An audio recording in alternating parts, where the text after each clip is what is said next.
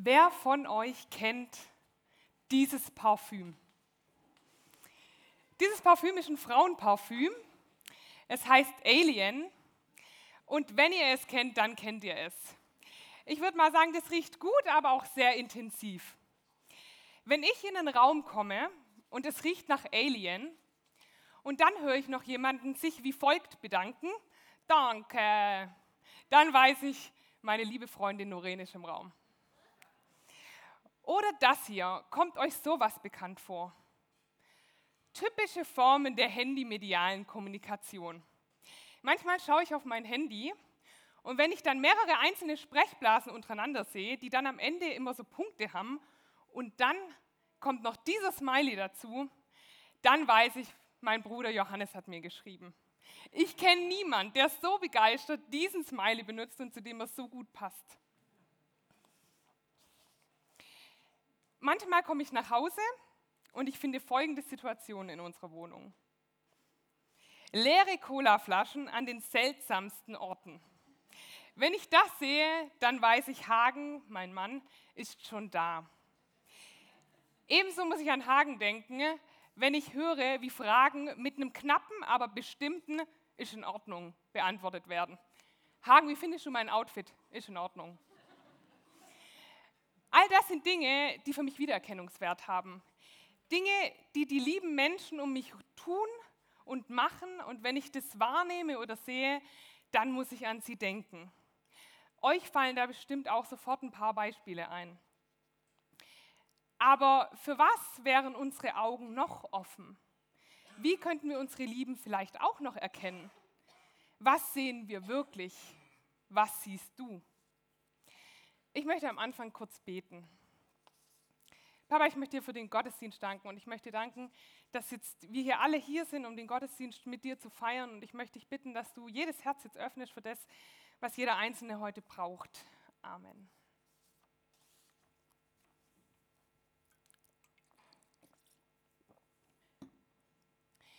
Die Stelle, über die ich heute sprechen möchte, befindet sich am Ende des Johannesevangeliums im letzten Kapitel 21. Das Kapitel 21 ist als Nachtrag zum bisher verfassten Johannesevangelium und nicht von Johannes geschrieben, sondern von dem anderen Verfasserkreis. Darauf ähm, weisen zum Beispiel viele Wörter hin, die in diesem Johannesevangelium nur in dem Kapitel 21 verwendet werden, wie zum Beispiel das Wort hier für Strand oder für Frühstücken oder für Netz. Und dann werden auch für Johannes als Schreiber untypische Namensformen verwendet, so wie die des Zebedeus oder Simon des Johannes.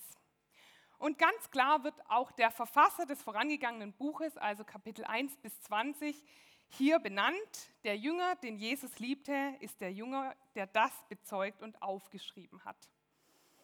Kapitel 21 ist sozusagen als ein kompletter kleiner Text geschrieben, der sich in zwei Erzählabschnitten auf den, das Werk vorher bezieht. Der erste Abschnitt, das ist unsere Erzählung. Und der zweite ist ein Gespräch zwischen Simon Petrus, Johannes und Jesus. Unser erster Abschnitt ist die situationsbeschreibende Einleitung auf dieses Gespräch. Und weiter ist es eine Metapher dafür, wie die zukünftige Gemeinschaft der Gläubigen Jesus sieht. Das ganz allgemein als Hintergrund für euch zu diesem Kapitel 21. Das vorherige Kapitel, Kapitel 20, schließt mit seinen letzten Versen dieses Evangelium eigentlich wunderbar ab. Da steht, noch viele andere Zeichen tat Jesus vor seinen Jüngern, die nicht geschrieben sind in diesem Buch. Dieses aber sind, diese sind aber geschrieben, damit ihr glaubt, dass Jesus der Christus ist, der Sohn Gottes, und damit ihr, weil ihr glaubt, das Leben habt in seinem Namen. Schöne Schlussworte. Und in den letzten Wochen haben wir in unserer Predigtreihe Blickwechsel eben genau von diesem Aufgeschriebenen, diesen Erzählungen von Jesus durch Johannes gehört. Und jetzt kommen wir zu dem Nachtrag. Ich möchte die Stelle kurz vorlesen und ihr dürft gerne mitlesen, wenn ihr möchtet. Johannes 21, 1 bis 14 und ich lese aus der Luther-Übersetzung.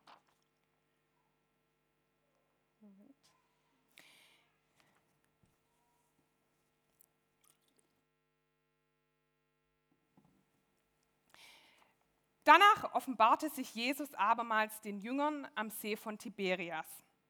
Er offenbarte sich aber so. Es waren beieinander Simon Petrus und Thomas, der Zwilling genannt wird, und Nathanael aus Kana in Galiläa und die Söhne des Zebedeus und zwei andere seiner Jünger. Spricht Simon Petrus zu ihnen: Ich gehe fischen. Sie sprechen zu ihm: Wir kommen mit dir. Sie gingen hinaus und stiegen in das Boot, und in dieser Nacht fingen sie nichts. Als es aber schon Morgen war, stand Jesus am Ufer, aber die Jünger wussten nicht, dass es Jesus war. Spricht Jesus zu ihnen, Kinder, habt ihr nichts zu essen? Sie antworteten ihm, nein.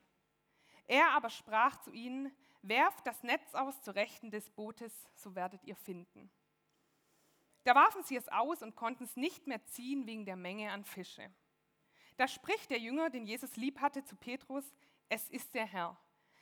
Als Simon Petrus hörte, es ist der Herr, da gürtet er sich das Obergewand um, denn er war nackt, und warf sich in den See. Die anderen Jünger aber kamen mit dem Boot, denn sie waren nicht fern vom Land, nur etwa 200 Ellen, und zogen das Netz mit den Fischen. Als, nu, als sie nun an Land stiegen, sahen sie ein Kohlenfeuer am Boden und Fisch darauf und Brot. Spricht Jesus zu ihnen, bringt von den Fischen, die ihr jetzt gefangen habt. Simon Petrus stieg herauf und zog das Netz an Land voll großer Fische, 153. Und obwohl es so viele waren, zerriss doch das Netz nicht. Spricht Jesus zu ihnen, kommt und haltet das Mahl. Niemand aber unter den Jüngern wagte ihn zu fragen, wer bist du? Denn sie wussten es.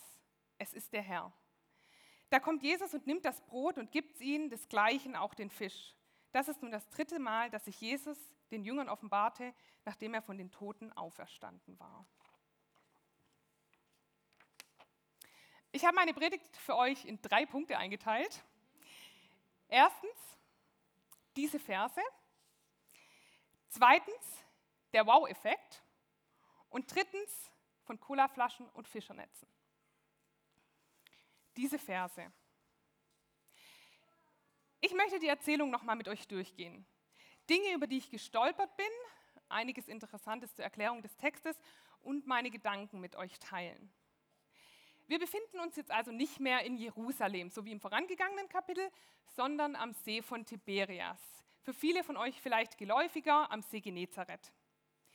Was passiert hier? Da sind also ein paar Jünger versammelt. Aufgezählt werden hier Petrus, Thomas, Nathanael, die Söhne des Zebedeus und zwei andere.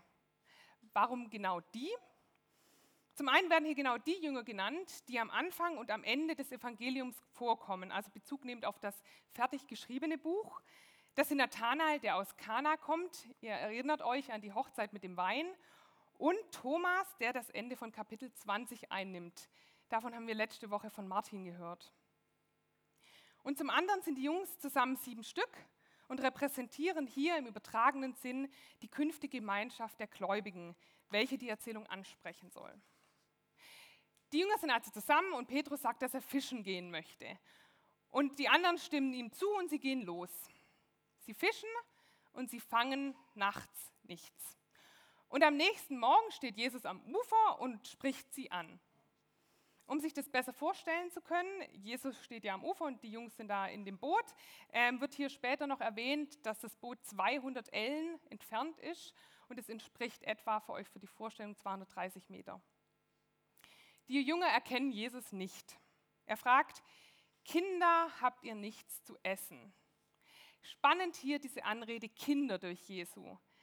Dieses Kinder, das ist eine Anrede, die ein sehr inniges und vertrautes Verhältnis zwischen den Beteiligten ausdrückt, in etwa so wie zwischen Kleinkindern und ihren Eltern. Habt ihr nichts zu essen? Essen meint die Beilage, also Fisch, und die Jünger sagen einfach nur Nein.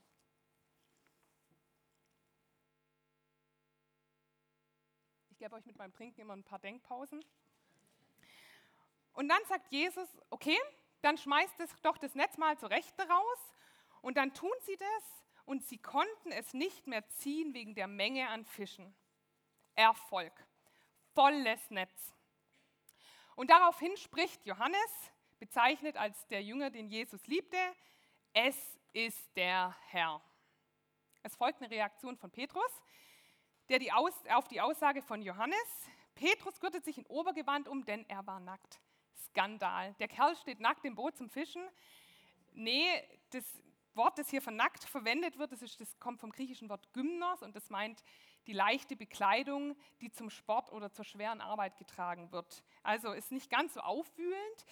Petrus möchte nur nicht so leicht bekleidet, bekleidet vor Jesus treten.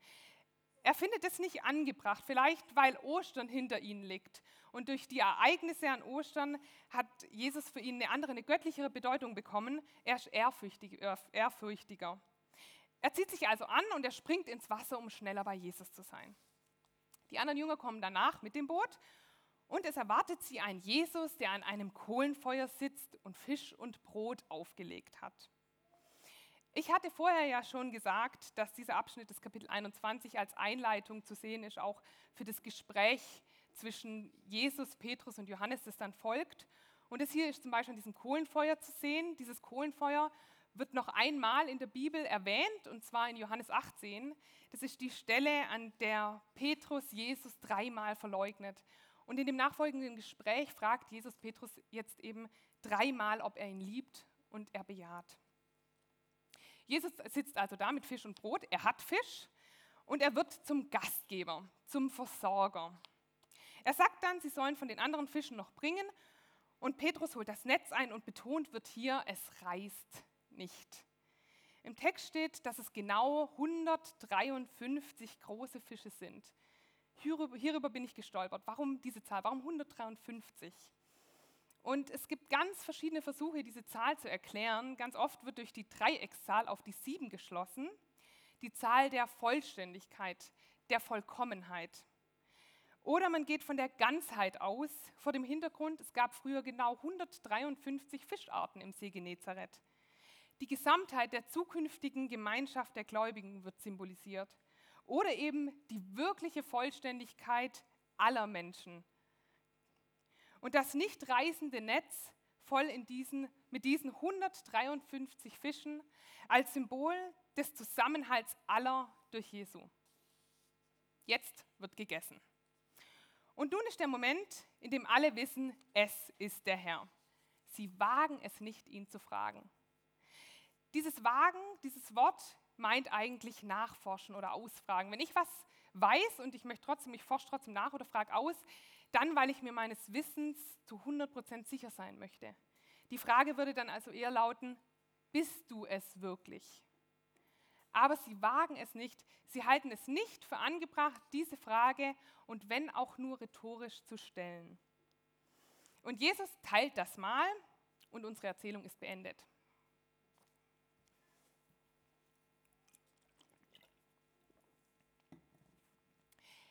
Eigentlich eine ziemlich simple Geschichte. Ein paar Worterklärungen und wir verstehen, um was es geht. Wir kennen auch die Parallelen zur späteren Gemeinschaft der Gläubigen, die versorgt wird, die Jesus sieht, die Jesus nicht erkennt und sehen die Stilmittel, mit welchen, mit welchen an frühere Erlebnisse mit Jesus erinnert wird. Gerahmt wird unser Text von dem Wort offenbarte. Danach offenbarte sich Jesus abermals und das ist nun das dritte Mal, dass sich Jesus den Jüngern offenbart. Der hier verwendete Offenbarungsbegriff kommt von dem griechischen Wort phanero und meint im Gegensatz zum Offenbarungsbegriff Apokalypto eher das Bekanntmachen als die offenbarte Sache. Also das öffentliche Bekanntwerden und nicht die, Erkenntnis über den Inhalt. Apokalypto geht Phanero voraus. Im Vergleich zu den anderen beiden Offenbarungsgeschichten, die Johannes in seinem Kapitel 20 schreibt, steht hier nicht im Mittelpunkt, dass sich Jesus als gekreuzigter Auferweckter zeigt, sondern er ist einfach auf ganz selbstverständliche Weise da. Er präsentiert nicht explizit seine Hände mit den Narben, um eben das Wunder der Auferstehung zu offenbaren. Die Offenbarungsgeschichte im Nachtrag erzählt von der Anwesenheit Jesu. Er ist da. Jesus zeigt sich. Er macht sich sichtbar. Und in diesem Sichtbarsein erfolgt ein Erkennen. Es geht um das Erkennen. Es geht darum, was Jesus tut, als er sich den Jüngern in dieser Szene offenbart, zeigt, sichtbar macht. Und was die Jünger sehen oder nicht sehen. Wann der Moment kommt, in dem eben ihnen ihr Gegenüber klar wird. Wir finden in dieser Erzählung sechs Punkte, in denen es um das Erkennen geht. Und die möchte ich mit euch durchgehen. Zweitens, der Wow-Effekt. Es gibt drei eindeutige Erkennungssituationen. In diesen wird beschrieben, dass die Jünger Jesus erkennen. Erstens das volle Netz.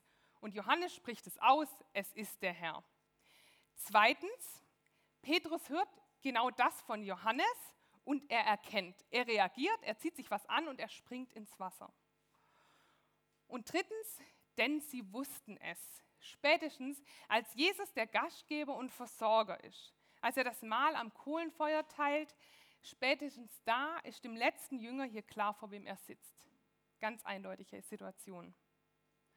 Doch schon vorher im Text gibt es zwei Punkte, an welchen die Jünger hätten erkennen können, wer bei ihnen ist. Nicht ganz so offensichtlich. Zuerst ganz einfach der Moment, als Jesus am Ufer steht. Die Jünger haben Jesus nach seiner Auferstehung ja schon mal gesehen. Aber trotzdem erkennen sie ihn nicht. Und dann die Anrede Kinder. Eine so beziehungsbezeichnende Anrede. Hätten die Jünger dann nicht auf den Gedanken an Jesus kommen können? Und nun der sechste Punkt, der versteckt sich etwas.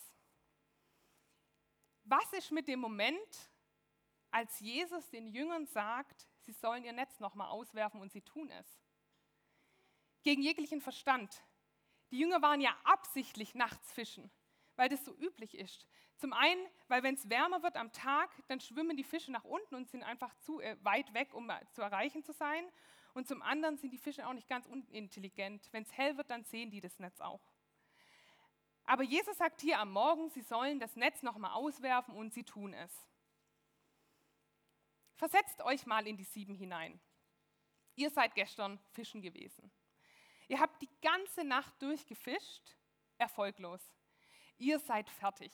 Ihr habt keinen Bock mehr. Vielleicht seid ihr total genervt. Ich habe mal eine Reportage über Nordseefischer gesehen und die sahen so aus. Das sagt alles. Und dann ist morgen und da steht so ein Typ am Ufer und der fragt euch, ob ihr Fisch habt und ihr sagt nein und dann gibt er euch gute Tipps. Aber irgendwer hat hier was anderes gedacht. Aber ihr, seid mal ganz ehrlich, hättet ihr jetzt das Netz nochmal ausgeworfen? Hättet ihr nochmal das gemacht, was Jesus hier sagt? Irgendwer muss hier an den Erfolg geglaubt haben. Irgendeiner der Jünger muss das Gefühl gehabt haben, es ist das Richtige, das zu tun. Irgendeiner hat schon hier erkannt. Ganz instinktiv, instinktiv, bestätigt einfach durch eine Handlung, vermutlich unbewusst. Jesus ist da und er muss nur erkannt werden. Für irgendwen war dieser gute Tipp der Blickwechsel und er hat erkannt.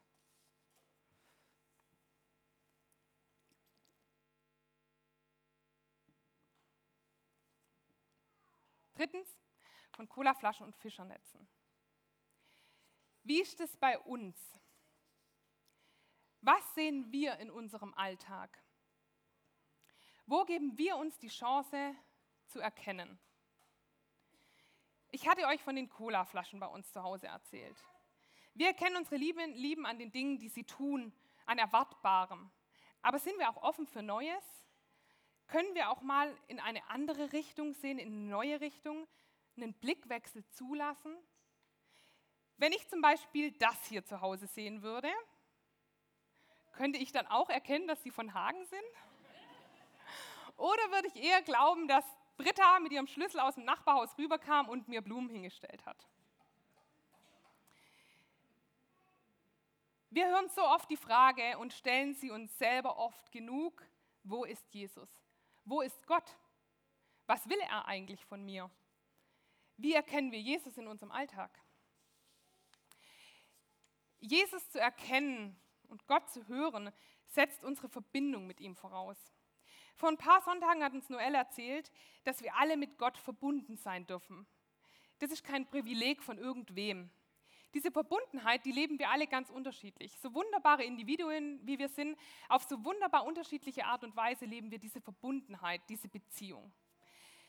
Vielleicht ist zum Beispiel Musik deine Leitung zu Gott. Du singst oder machst Lobpreis oder hörst irgendwelche Lieder und das berührt dich, das ist dein Auge. Oder andere benötigen die Stille, den Kaffee am Morgen, die Tageslosung. Aber was ist mit den anderen Momenten? Ist Jesus da nicht da? Was ist, wenn das Netz nicht voller Fische ist und das Brot nicht geteilt wird? Die Frage ist, wie offen bist du dafür? Lässt du auch mal einen Blickwechsel zu, Jesus anders zu sehen, als du es erwartet, erwartest? Kannst du von deinen Erwartungen runtergehen und anderes erkennen? Oder gehören wir zu der Gemeinde, die Jesus auf die ersten Versuche nicht erkennt? Eine Freundin von mir hat mir vor kurzem erzählt, dass sie eine echt gute, aber auch sehr verantwortungsvolle Aufgabe in ihrem Ehrenamt übernehmen soll. Und sie hat dann zu mir gesagt, ich möchte da wirklich drüber beten und ich möchte ein Zeichen von Gott. Und dann habe ich sie gefragt, aber kann nicht die Tatsache, dass du gefragt wurdest, dieses Zeichen sein? Vielleicht stecken wir auch fest, eben weil wir warten auf das Erwartbare, auf die Erfüllung unserer Vorstellungen von dem, was wir sehen möchten. Dabei ist Jesus einfach da, wie in unserer Erzählung. Jesus steht in liebevoller Beziehung zu uns, wie die Anrede Kinder in diesem Text. Jesus versorgt uns ganz selbstverständlich, so wie die Jünger mit Fisch und Brot. Jesus möchte von uns erkannt werden, in seiner selbstverständlichen Anwesenheit.